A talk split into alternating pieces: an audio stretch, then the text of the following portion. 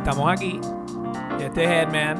Estás escuchando Starving Artist Radio, la estación oficial de Starving Artists, ¿ok? La estación oficial de Edman y de Ricky. Estamos con Ricky hoy, mi gente. Ustedes lo saben, se va a sentir la macacoa. Estamos hablando hoy de cómo seleccionar un nombre para tu empresa, para tu proyecto y cómo motivar a los demás hacia una meta común. Es decir, cómo ser un líder. Esto es Starving Artist Radio, no te vayas.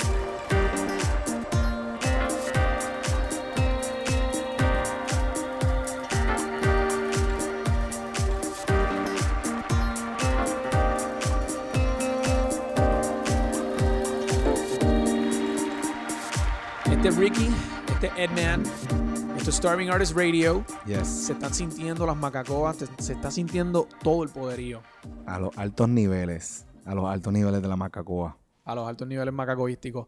Esto es Starving Artist Radio. Le empezamos a- llamando el Ricky and Edman podcast, pero obviamente eso es un... Eh, Hay que evolucionar.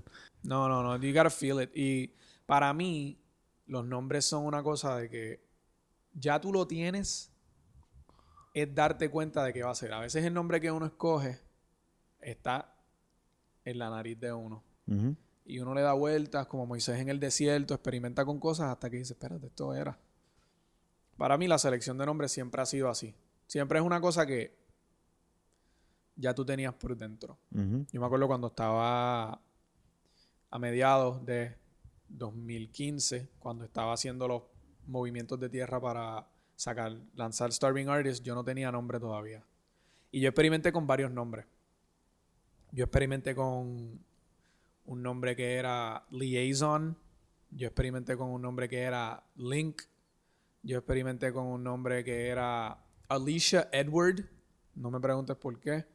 Yo experimenté con un par de nombres. Y cuando digo experimentar me refiero a que los tuve en mi cabeza y como que estuve como que sintiendo si, si encajaban. Sí, Y les daba cabeza, como estaba una semana pensando en ellos.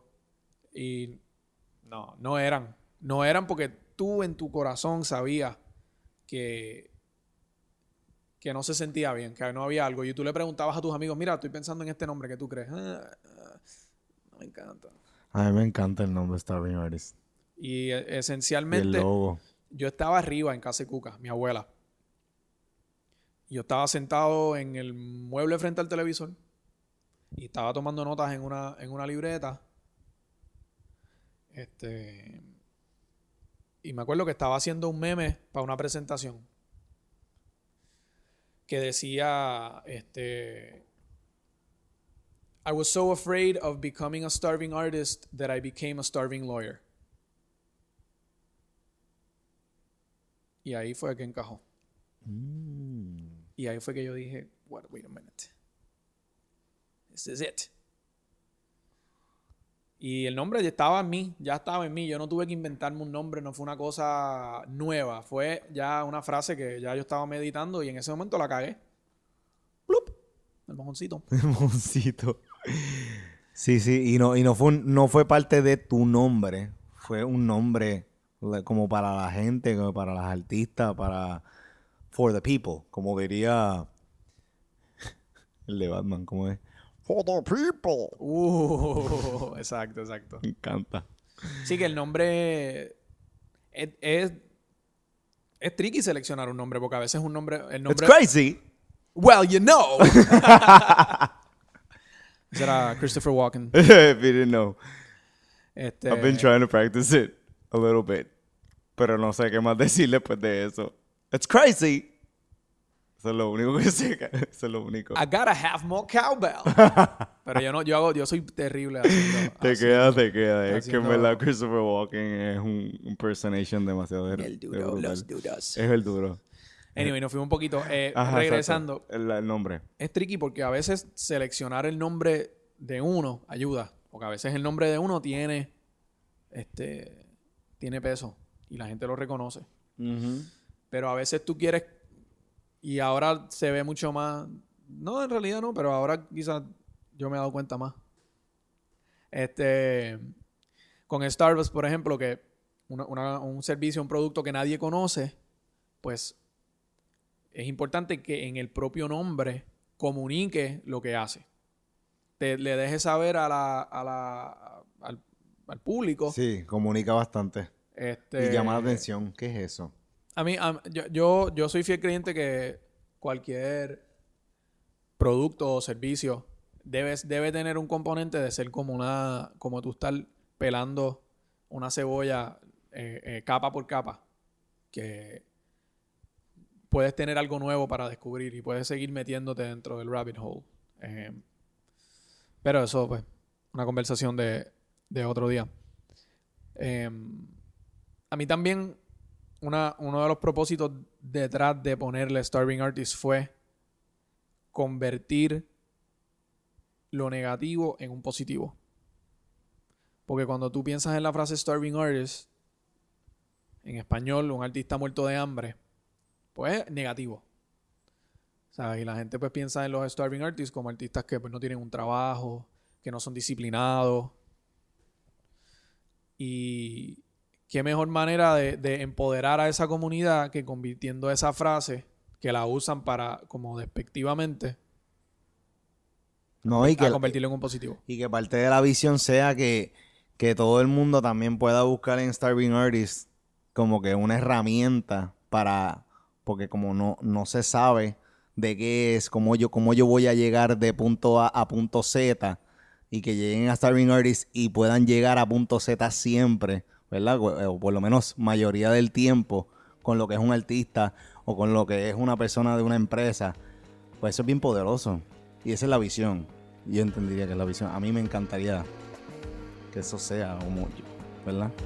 Yeah, Eso está brutal. yeah. Este, Eso está bien poderoso.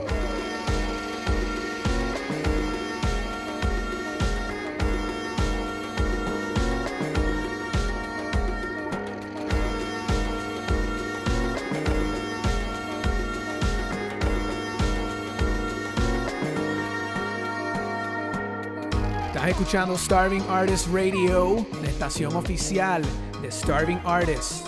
Recuerda pasar por nuestro canal de YouTube, Starving Artist TV, para que conozcas el contenido, las entrevistas, los videos, las cositas buenas. Starving Artist TV, mi gente. ¿Cómo yo hago para motivar a personas a trabajar conmigo para una meta, un proyecto? Y que ellos se sientan que el proyecto es igual parte de ellos y contribución de ellos. Motivar a, la- a las personas hacia, un, hacia una meta común. Eso no, eso viene con el tiempo y con trabajar con las personas. Por eso es que a veces cuando uno es joven, a veces sí te ponen como que a trabajar en- en diferentes proyectos juntos, pero usualmente hay una persona que es la persona que se va aparte y dice, no, porque esta gente nunca va a trabajar, déjame hacerlo yo todo y, que, y olvídate que ellos no, no contribuyen y aun- aun- aunque sea, pues vamos a sacar la A. Entonces están las otras personas que intentaron, como quien dice, trabajar en el proyecto, pero su manera de trabajar es quizás un poquito más laid back, más vaga. Este, pero por eso mismo es que hacen los maestros hacen ese tipo de proyectos. Lo que pasa es que a veces los maestros no, no lo explican de esa manera. Tú, tú adquieres estas herramientas trabajando con la gente y siguiendo trabajando con la gente. Por ejemplo, ahora mismo tú y yo estamos trabajando juntos y esas cosas van a surgir. ¿Cuáles son algunas, algunas maneras, algunas técnicas de uno como persona prepararse para el liderazgo? Prepararse para decir, necesito conseguir a estas personas y que estas personas entren, que compartan la visión y que me ayuden a elevarlo. Porque a veces lo que pasa cuando el individuo está trabajando solo es que solamente puede empujar hasta cierto punto. O sea, de- a, a algún punto ya te va- vas a chocar contra una pared. No vas a poder ser más efectivo luego de ese punto. Eso ocurre cuando no hay crecimiento. Porque puede haber productividad. Uno como individuo puede estar creando y haciendo. Y hay una diferencia entre el doer y el leader.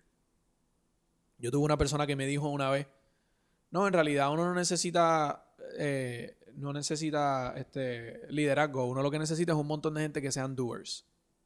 Y aunque sí eso en, en- de alguna manera puede funcionar, porque las personas van a estar haciendo cosas, el liderazgo es motivar al colectivo hacia la meta común. Y el líder es quien motiva a el grupo de personas a trabajar juntos para todos completar un objetivo. Y, y entonces,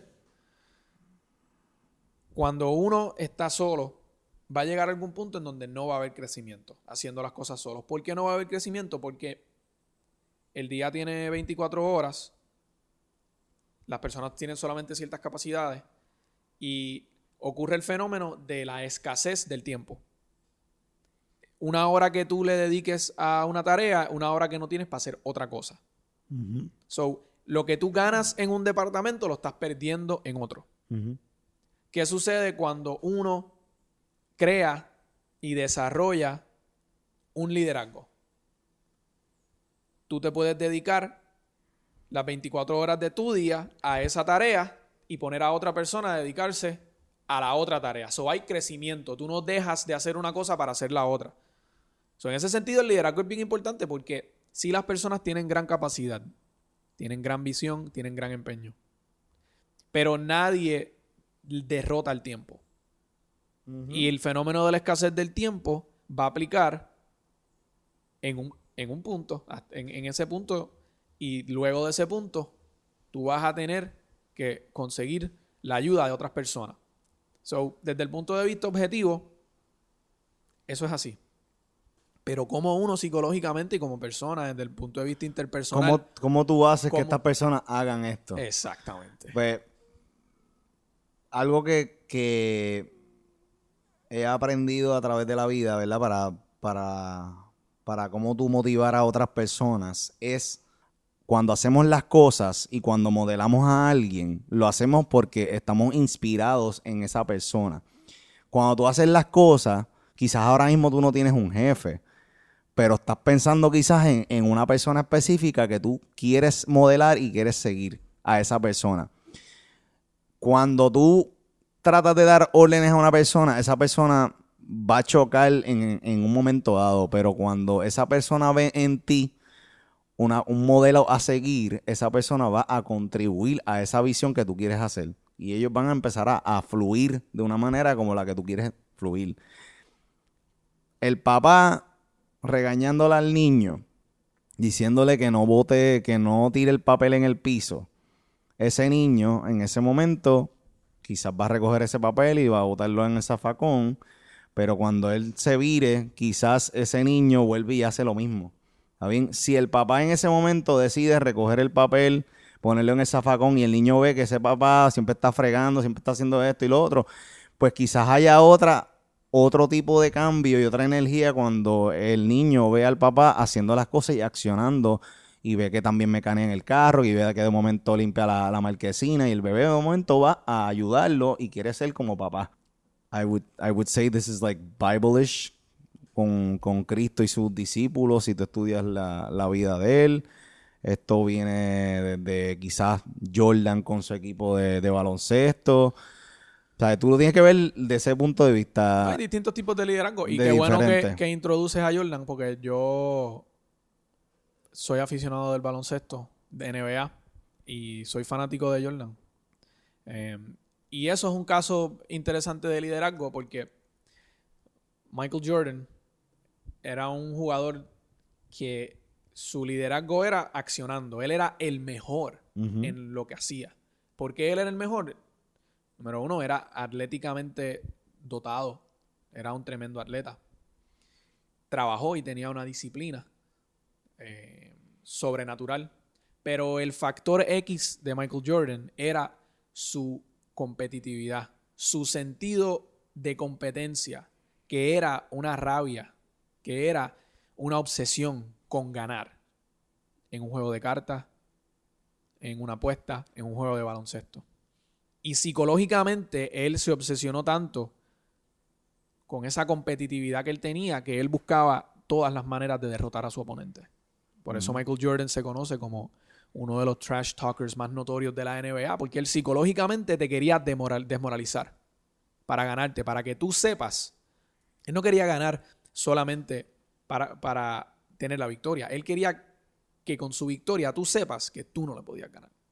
Entonces, para mí, Michael Jordan es un ejemplo de uno, accionar, pero con Michael Jordan tú también ves el conflicto de que las expectativas que Michael Jordan tenía para sus teammates quizás eran demasiado altas para lo que sus teammates realísticamente pueden hacer. So, cuando tú eres un líder que eres el líder del talento sobrehumano, si tú piensas que tus seguidores van a tener el mismo, El mismo talento, y la misma exacto. capacidad, Exactamente. nunca vas a explotar No.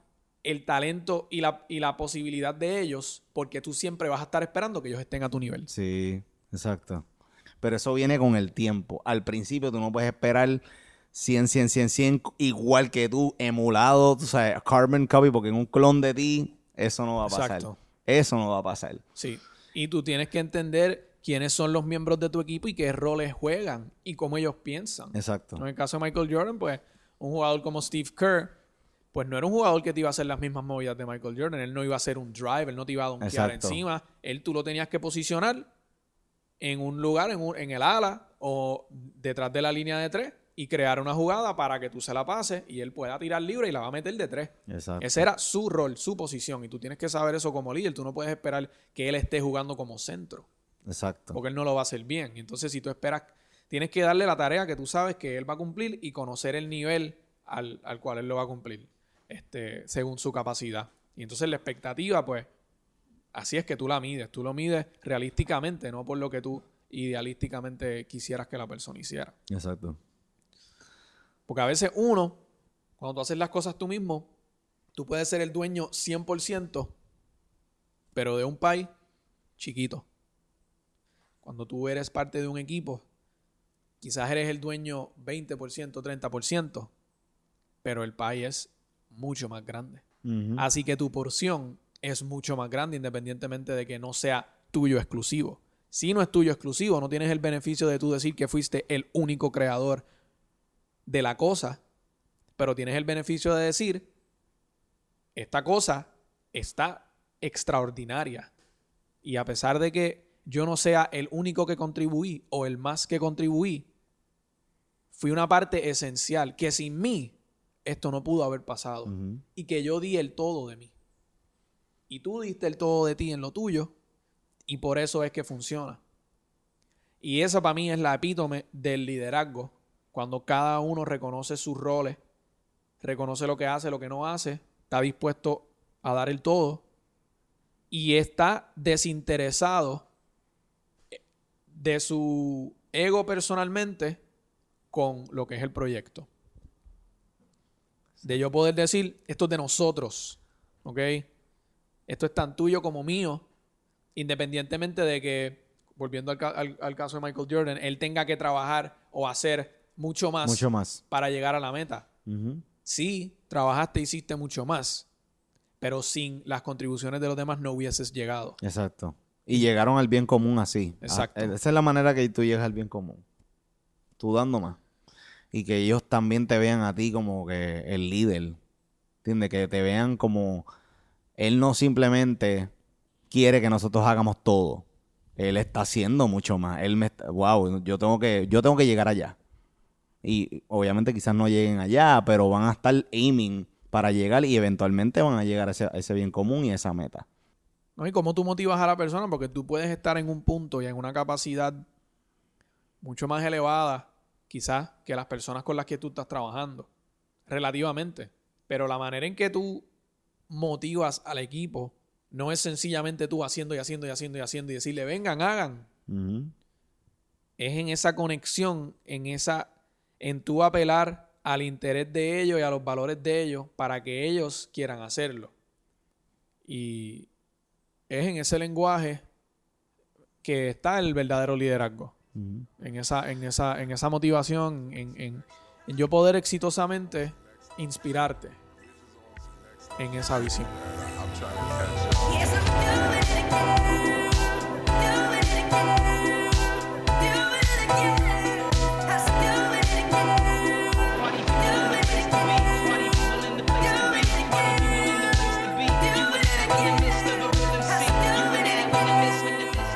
Estás escuchando Starving Artist Radio, la estación oficial de Starving Artists. La música que estás escuchando es de Skeptic, en todas las redes. Skeptic Música. Skeptic Música. Why I can't give you what you can't give yourself. Why I can't give you what you can't give yourself. Esto es Edman, esto es Ricky. Este es Ricky. Esto es Starving Artist Radio. Ok, Ricky, yo te estaba hablando de una, una frase que ha estado retumbando en mi cabeza en los últimos días que se llama, que dice, Why I can't give you what you can't give yourself. Em, me parece fascinante, lo encuentro curioso, como cuando uno habla con, con artistas, particularmente músicos, artistas musicales, que ellos siempre están buscando alguien que los maneje. Si tuviese a alguien que me manejara, este, me pusiera aquí, me pusiera acá, pues entonces yo estaría donde tengo que estar. Muchas veces, ¿verdad? El artista piensa que él no tiene que hacer quizás nada y quiere que el manejador haga todo. De momento lo ponga en el show, de momento vamos a, a sacar las regalías y de momento tú vas y cobras. ¿Eso es lo que siempre tú crees que se ha dado? Esa es mi Es pregunta. eso mismo es lo que yo creo que pasa. Que, que- que- que el artista piensa que, o a veces piensa que el manejador es esa llave que si yo consigo a esta persona, el rol de esta persona es hacer todo esto. Eso está equivocado en dos maneras. Número uno, si tú piensas que te vas a conseguir a una persona o a dos personas que son las que te van a hacer esa llave para, para hacer todas, esas- todas esas fantasías que tú tienes en tu cabeza donde tú quieres que, que, que llegue tu carrera musical, pues vas a estar toda la vida buscando a esa persona porque un superhéroe no existe. No, no existe esa persona que va a hacerlo. Exacto. I mean, existen los superagentes y los supermanejadores, pero hay uno de ellos, dos de ellos en la industria y pues ya están bastante ocupados con sus clientes. Por eso, ¿tú crees que eso pasa porque tú uno ve las películas? La segunda, la segunda razón por la cual esa premisa Ajá. está equivocada es porque a quien sea que consigas lo estás condenando a que no cumpla con tus expectativas. Si tu expectativa de un manejador es esa llave que va a hacer todas las cosas por Ah. ti, cuando consigas una persona que realmente está dispuesto a trabajar por ti y quiera bebérsela contigo, capaz de cometer errores y fracasar en algunas cosas que hagas por el fin de llevarte a ti a tu meta, pues esa persona no va a cumplir tus expectativas porque tú lo que estás pensando es que la persona que me consiga tiene que hacerlo todo bien, tiene que hacerlo todo perfecto, tiene que ponerme aquí, tiene que ponerme allá. Si yo no veo progreso, ¿qué está pasando? Y entonces está en el propio artista crear las circunstancias para que venga una o varias personas que cumplan ese rol. Pero no puede ser una, un ejercicio del artista esperar que, número uno, el manejador sea la persona que tenga todos esos contactos y toda, y toda esa capacidad. Y número dos, darle, darle la oportunidad para que trabaje por ti. Darle la oportunidad para que te muestre el resultado. Porque volviendo al tema de trabajar en equipo, está contribuyendo a, tu, ecosistema. Y está dando de él para, esa meta. Y yo creo que en ese sentido, la frase, why I can't give you what you can't give yourself, es bien importante. La persona que venga a trabajar para ti va a solamente trabajar hasta el nivel de las circunstancias que tú has creado para ti y del producto que tú tengas. Este no es una cosa automática que una persona puede generar el interés en el público por tu producto. Porque esa persona no va a estar en las redes sociales comunicándose con la audiencia, creando el contenido por ti, ¿entiendes? Esa persona no va a estar en el estudio haciendo las canciones de los temas que las personas quieren escuchar, con los ritmos que se están escuchando. Esa persona no va a estar haciendo el video con, con, con, con la actitud y, el, y, el, y, el, y los visuales y, el, y, la, y, la, y la visión que le va a llamar la atención al público. Esa persona no le va a estar contestando a sus fanáticos directamente desde sus cuentas. Quizás, esa persona no, quizás. ¿sabes? Esos son los roles. Eso le toca al artista. Y si el artista no está haciendo eso al nivel que lo tiene que estar haciendo y con la frecuencia que la tiene que estar haciendo, pues entonces las labores de la persona que venga para trabajar solamente van a llegar hasta cierto punto. Porque si tú quieres, si tú eres un artista que no está sacando música, que no tienes tus cuentas al día, pues yo no puedo venir a, de repente ponerte en todos los sitios porque la audiencia tiene que ver que tú existes, que tú estás creando contenido, que estás convirtiéndote en parte de sus vidas a través de el contenido que estás compartiendo. Y si tú no estás haciendo eso como artista, pues yo no te, yo no puedo hacer que la gente se interese en ti. Tiene que ir como a la par. Eso es lo que yo pienso. Yo no sé si- ¿Y por qué será eso? ¿Por qué tú crees que se da ese, ese pensar? ¿Es por las películas o eso es por... ¿Verdad? Porque esa es mi pregunta, ¿verdad? Por cuando yo veo una película que veo como que el manejador, este, y de momento, ah, yo vi, escuché tu canción, como en Straight Outta Compton, o de momento That Thing You Do, que de momento llega un manejador y de momento lo lleva y están tocando yo no sé en dónde sitio, Sí, pero es que en esos mismos Y en un, casos. spa- en un de estos de dos horas ya tú ves un tipo que está exitoso. Yo no sé si... Sí, no, pero es que en esos casos que tú estás hablando, inclusive hablando de- del modelo viejo de la industria, Ajá. el manejador que venía a decirte te, te voy a hacer tu carrera, venía a decírselo a una persona que tenía buen contenido, que estaba generando interés de las personas, que ya estaba haciendo su trabajo, es lo que quiero decir. Ok, que está trabajando fuerte. Que está trabajando Como fuerte. Dre, como, como Easy E. o sea, Son personas... Ellos estaban en el estudio metidos, creando metido. contenido, eh, y tocando en shows, Ajá, y tocando en show, exacto. viéndose con Están el ahí, público. exponiéndose. Entonces, quizás está el otro artista que no se expone, que no, que no saca el disco, que sacó quizás un, una, una- un par de canciones y está esperando que, que el manejador entonces lo lleve a, a la cima. Exactamente. Ok. I can't give you what you can't give yourself. Porque a veces, cuando sí ocurre que la persona sí tiene un buen producto, es un buen artista y se consigue una persona buena que trabaja para él, pues las cosas se le empiezan a dar. Y a veces el artista pierde de perspectiva el trabajo que está haciendo esa persona o esas personas por él. Porque si yo de repente estoy haciendo buena música, buen contenido, estoy teniendo una buena audiencia y se me están dando las oportunidades, pues a veces, como pasa con todo en la vida, es fácil take things for granted. Y es fácil uno como artista decir, no, si estas oportunidades que se me están dando es porque yo estoy haciendo buena música, es porque la gente me quiere a mí. Y perder de perspectiva que para que esa máquina esté bien aceitada, hacen falta personas que cumplan con esos roles. Y el hecho de que al final del día tú eres el producto, no significa que no hacen falta obreros en la fábrica. Y no se te puede, el artista no puede perder de perspectiva de que como él es el producto, que él es la única razón por la cual él tiene el interés mediático o publicitario o con su audiencia, por la cual la máquina está bien aceitada. Pero también tenemos el otro lado de la moneda, también tenemos el artista que no, no se deja ayudar y cuando viene una persona, ese artista está micromanaging y no dejando que esa persona que está trabajando por él cometa los errores y, y- utilice sus métodos.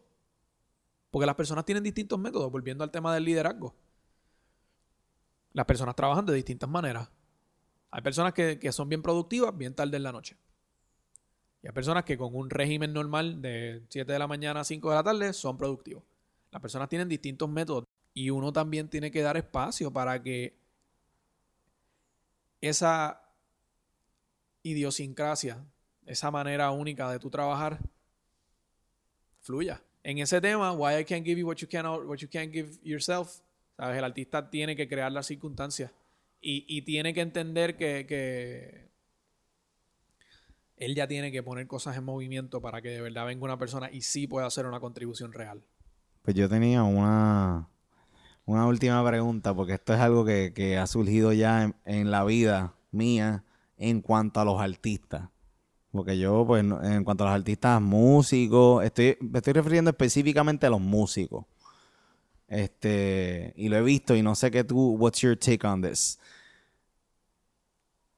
Me pasa mucho que he conocido varios artistas que, que de momento me están diciendo, ah, me, me va a filmar tal casa, o me va a filmar tal persona, o voy a hacer esto, o voy a hacer lo otro, y de momento voy a llegar a ser, voy a ser famoso ahora, ya mismo, ya mismo, eh, Ricky, voy a ser famoso. eh.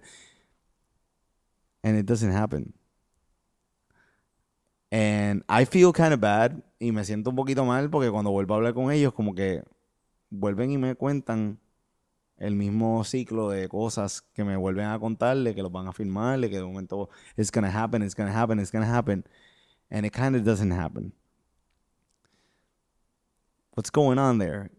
Porque yo no estoy ahí en esas conversaciones que ellos están teniendo y, yo les deseo lo mejor a todas estas personas que están en mi vida. Pero me siento como que, ¿qué está pasando? ¿Qué, qué, qué es lo, qué es esta ilusión que quizás ellos tienen, que de momento quizás alguien que dice que los va a filmar, de momento no sucedió, o sí sucedió, pero no sucedió de la manera que...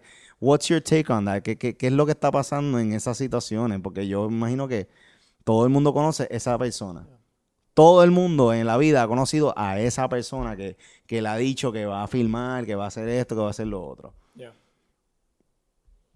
Yo creo que como, como todo en la vida y como en, como en Exacto. todas las áreas de la vida, siempre hay personas que colocan el éxito en otras personas. Eh, y yo te quería preguntar, ¿sabes? Cuando tú hablas con esas personas y esas personas te dicen por qué no se le dio la oportunidad, usualmente culpan a otras personas. Yo no le, yo no le- es que no le quiero hacer la pregunta, ¿entiendes? Yo porque- no- porque no quiero ponerlos en un estado un poquito muy incómodo. Yo simplemente pues lo- los dejo y los escucho y lo te que, deseo suele lo pasar, mejor. lo que suele pasar es Ajá. que las personas que colocan el éxito en otras personas son las mismas personas que cuando ese éxito no se da, logran colocar el fracaso en otras personas. Ah, ok. No, porque me van a firmar y, yo estoy a punto de, conseguir este contrato con esta disquera, voy a tener este manejador y vamos a hacer una gira mundial y él me va a llevar para aquí y para allá. Cuando no se da, no, porque es que ese tipo fue un cabrón, ese tipo me mintió, este, hacho, a mí esa disquera, esa disquera no me trató bien, me engavetaron, ¿sabes? El éxito y las circunstancias estaban fuera de su control, tanto el éxito como el fracaso. So, esa persona, no, no- esas son las personas que quizás no se dan cuenta que está en ellos crear la oportunidad. Y si tú estás esperando que una persona venga y te dé esa oportunidad, pues tú probablemente eres la, la persona que cuando no se da la oportunidad, no logras decir, fui yo, Fui yo. ¿qué pude haber hecho mejor? Eres la persona que dice, me fracasaron, me, Me fallaron. fracasaron, Me fallaron, ok. Sí, sí, y, y no es nadie en específico, porque yo sé que este podcast va a llegar al internet y yo sé que varias personas en mi lista, si lo escuchan, van a pensar, le estará hablando de mí. Mira, es que en realidad no, no se crean que es alguien específico. O sea, esto ha pasado mucho en mi vida. Tanto en el trabajo con alguien que yo conozco que es un artista que se quiere ir del trabajo porque lo van a filmar o se va para Miami, yo no sé para dónde a, hacer un disco o, o hacer un show, tanto como las personas que han estado en mi vida hace tiempo. O sea que esto es un... O sea, no quiero que, las personas que escuchen este podcast piensen eso. Pero that's it. Eso es lo que... Y por eso te hago la pregunta a ti, porque me daba mucha curiosidad, porque yo no me atrevo a preguntarle a estas personas qué fue lo que sucedió. Es que simplemente veo un patrón. Eso es todo. Porque es fácil decir que esto va a pasar.